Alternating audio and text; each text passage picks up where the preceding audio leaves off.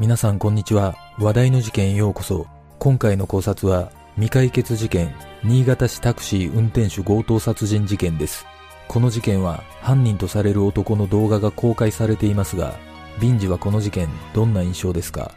警察庁の統計では、タクシー運転手を狙った強盗事件は毎年100件前後発生しています。また、この事件以外にも、捜査特別報奨金対象事件に指定されている事件もあることから、未解決になる共通点があるような気もします。この事件の犯人は明確な殺意を持って襲っていることから目的が強盗だったとすればなぜ殺害しなければならなかったのか疑問に感じます。事件を振り返りながら考察してみたいと思います。まずは事件概要からどうぞ。事件概要2009年11月2日午前1時30分頃新潟市東区の路上に止まっていたタクシーの運転席で、運転手の A さん、当時63歳が血まみれで倒れているのを同僚が発見し、110番した。A さんはすでに死亡しており、首に刺し傷があることから、新潟県警は殺人事件と断定し、捜査本部を設置した。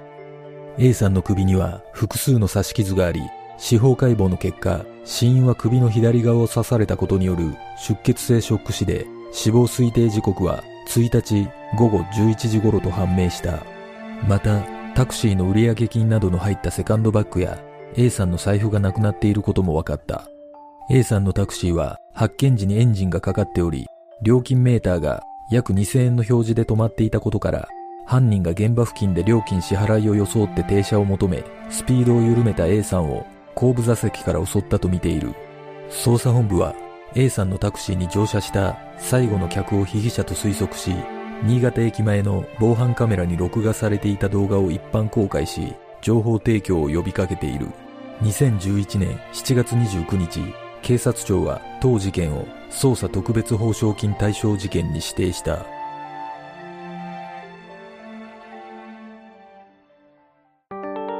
現場の状況 A さんのタクシーは高さ約20センチの歩道に左前輪を乗り上げた状態で見つかっている。サイドブレーキは引かれておらず、ギアはニュートラルに入っていた。A さんが襲われた際にフットブレーキから足が離れ、クリープ現象が起こり、乗り上げたとみられる。また、同僚によると、料金メーターが1日午後11時頃から約1時間支払い状態だったため、不審に思った別の同僚が会社の GPS で位置を確認した上で発見したという。タクシーの左側には高さ約60センチの植え込みがあり、客を降ろすための停車ではなかったとみられている。捜査本部によると、A さんが勤務するタクシー会社の同僚に発見された際、A さんは仰向けで運転席のシートにもたれかかるような状態で倒れており、上半身が血だらけで、車内は血の海になっていたとされる。致命傷は左耳の下にあり、深さ5センチ前後に達していた。犯人は明確な殺意を持って刺したとみられている。傷はすべて幅3センチ以下の鋭利な刃物によるものと断定されたが、凶器は見つかっていない。捜査関係者によると、傷は頭にもあり、体の左側や後ろ側を中心に複数あったという。車内からはその日の売上金である2万5千円と釣り銭が入ったセカンドバッグ A さんの財布などが持ち去られていた。また、遺体で見つかった約2時間半前の1日午後11時頃、A さんのタクシーが新潟駅から現場方面に向かって走っていったことも確認されている。現場近くの住民によると、同日午後11時半頃には現場にハザードランプのついたタクシーが止まっていたという。この日の A さんの勤務時間は午前7時から午後11時だった。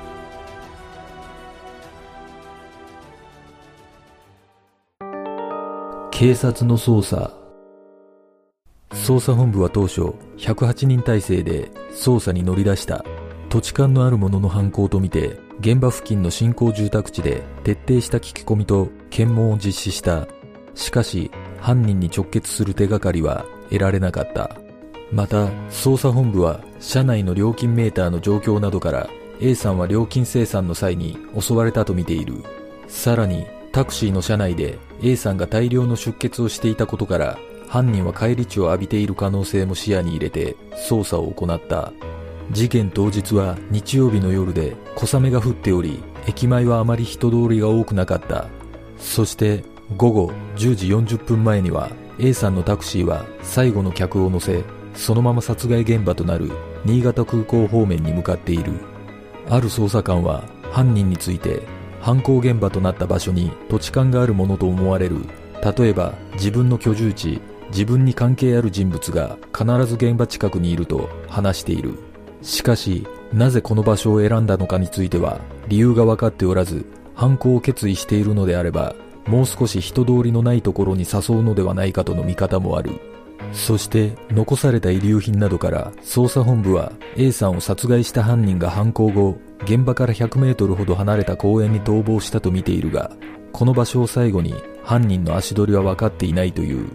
また A さんのタクシーには運転席と後部座席を隔てる仕切り板や防犯カメラが付けられていなかった。タクシー会社によると料金受け取りや会話の際に邪魔になると外してしまう運転手が少なくなかったという。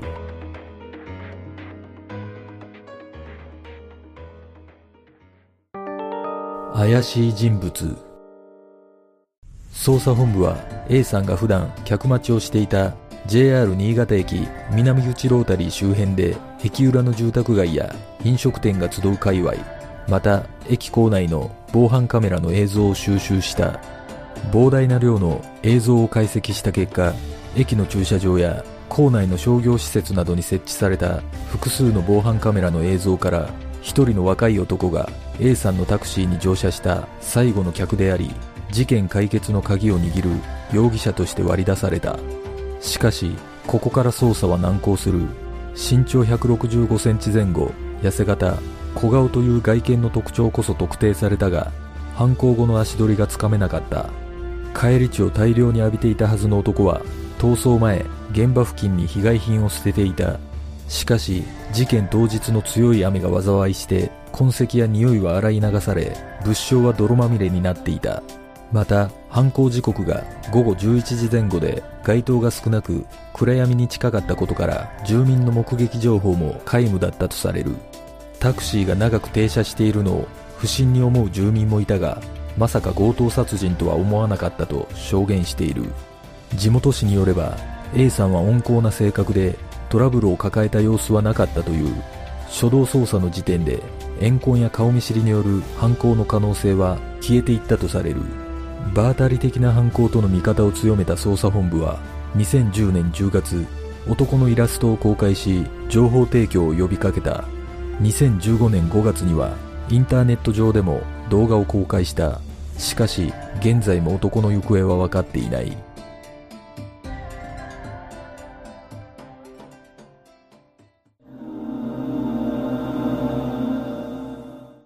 防犯カメラの映像から推測するとこの男はかなり若い印象を受けます。おそらく犯人は遊ぶ金欲しさに軽い気持ちで犯行に及び車内で想定外の抵抗にあったため殺害してしまったのではないでしょうか。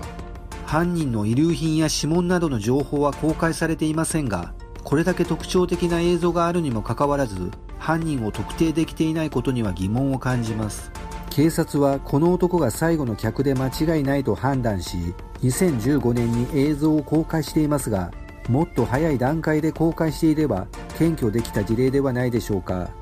この最後の客とされる男についてですが公開された動画などを見ると表情まではわからないにしろ歩き方や服装男の雰囲気などからすぐに容疑者が浮上してもおかしくないという印象があります。しかし現在も特定に至っていないことから考えると警察の見方とは違い土地勘のある者の犯行ではなかったのではないでしょうか。そしてやはり気になる点は強盗目的だとすればなぜ殺害しなければならなかったのかということです。警察は初動の段階で怨恨による犯行の線はないと判断していますがこの事件はもしかしたら強盗目的に見せかけた殺害目的だったのではないでしょうか。だとすればこの最後の客以外の人物の犯行だった可能性もあるような気がします。皆さんはどう思いますか？事件の真相とは？この事件で警察が最も注目しているのが A さんのタクシーに乗った最後の客とされる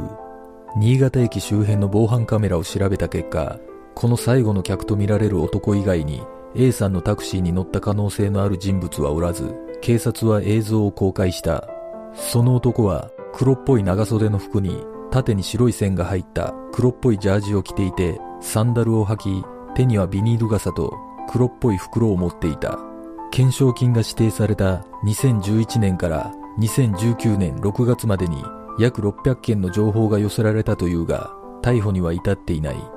犯人は A さんを殺害後、普通なら一刻も早く現場から離れたいはずだが、現場から100メートルほど離れた公園の周囲をふらふらと歩き、速攻に被害品を捨てている。そしてタクシーのヘッドライトとハザードランプが点灯したままだったことから、犯人は発見を遅らせる隠蔽工作をしていないことになる。計画性があったのか、単に衝動的な犯行だったのか、なぜ数万円のために凄惨な手口で殺人を犯したのか、合理的な説明がつかず、手口から犯人像を割り出すのは困難だとされている。果たして、この事件の真相とは？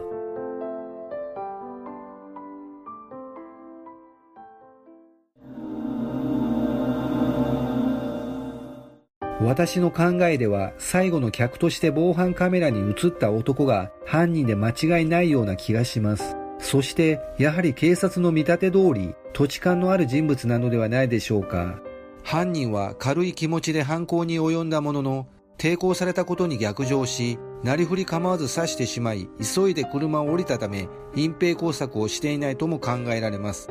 だとすれば、車内に指紋が残っていた可能性もあります。私の想像ですが、犯人は10代の学生だったのではないでしょうか。もし2009年の時点で学生であれば、映像公開された2015年には社会人となっており、見た目の印象もだいぶ変わっているため、捜査の網にかかっていないのかもしれません。私の考えるこの事件の真相は、怨恨による計画的な犯行だったような気がします。これは私の想像ですが、この最後の客とされる若い男は、A さんを犯行現場に誘い込むだけの役割だったのではないでしょうか。タクシーが犯行現場に止まった瞬間に、犯人は助手席に乗り込み、A さんを襲い、強盗に見せかけるため、最後の客の男に被害品を持たせ、近くの公園に捨てるように指示したのかもしれません。そして、大量の返り血を浴びている犯人は、犯行現場から車に乗り込み、公園付近で最後の客の男を乗せ、一緒に逃走したとも考えられます。もしそうだとすれば、公園に行ってからの足取りがつかめていないことも納得できます。実は A さんは生前奥さん名義で貸し店舗を2軒所有しており、そのうちの1軒が家賃を1年近く滞納していたため、集金していたという情報があります。もしかしたらタクシーの仕事以外で一方的に恨まれるようなことがあったのかもしれません。いずれにしても、この最後の客が真相を知っていることは間違いないと思います。皆さんはどんな考察をするでしょうか？